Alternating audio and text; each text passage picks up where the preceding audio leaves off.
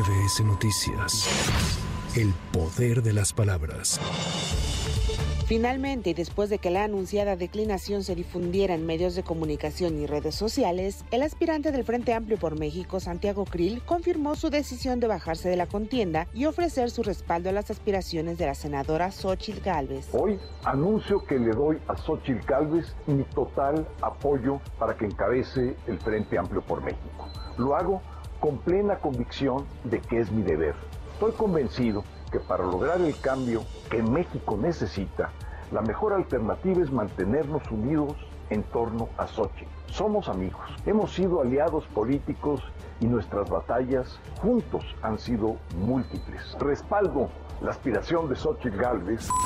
Por lo anterior, la Asociación de Gobernadores de Acción Nacional hizo un reconocimiento al compromiso y altura de miras de Santiago Krill, pues incluso antes que el mismo aspirante, el líder nacional del PAN, Marco Cortés, ya había confirmado la declinación en favor de Gálvez Ruiz y dijo que habría un cierre de filas con la persona con el perfil más competitivo y que la gente quiere. Escuchemos. Acción Nacional va a cerrar filas con toda fuerza con la persona que la gente nos está pidiendo en las calles. Y Acción Nacional lo hace con la convicción, más allá de las militancias partidistas, de ir con la persona que sí está ganándose el corazón, que despertó el entusiasmo de las y los mexicanos en todo el país, que tiene la fuerza, el valor para enfrentar a un gobierno como es el de López Obrador.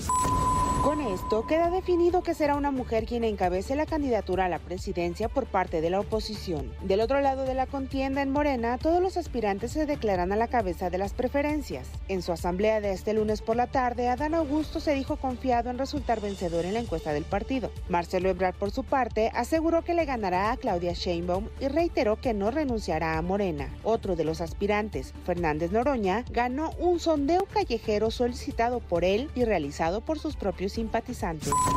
La Comisión de Prerrogativas y Partidos Políticos del INE aprobó el anteproyecto de acuerdo que contempla el financiamiento público a los partidos políticos nacionales para 2024 por un monto de 10.444 millones 157 mil 311 pesos. De acuerdo con el documento, el partido que recibirá la mayor proporción de estos recursos es Morena, con un total de 3.159 millones de pesos, seguido por el Partido Acción Nacional con 1.904 millones de pesos y luego el PRI con 1.867 millones de pesos.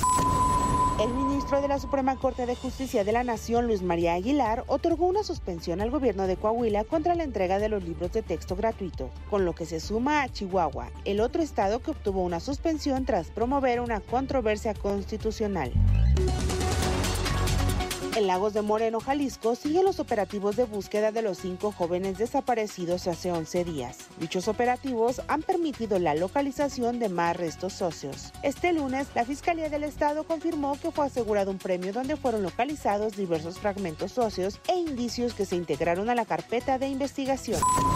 En el municipio de Huimanguillo, Tabasco, dos cuerpos desmembrados y sin cabeza fueron encontrados en bolsas negras frente a una casa. Junto a los cuerpos fue colocada una manta con amenazas dirigidas a miembros de la policía municipal. Las fuertes lluvias de este lunes por la noche dejaron inundaciones en la Ciudad de México, así como afectaciones en el metro y en la Terminal 1 del Aeropuerto Internacional de la Ciudad de México, donde un plafón no resistió y cayó sin que nadie resultara afectado. Para MBS Noticias, Anaí Cristóbal. MBS Noticias. El poder de las palabras.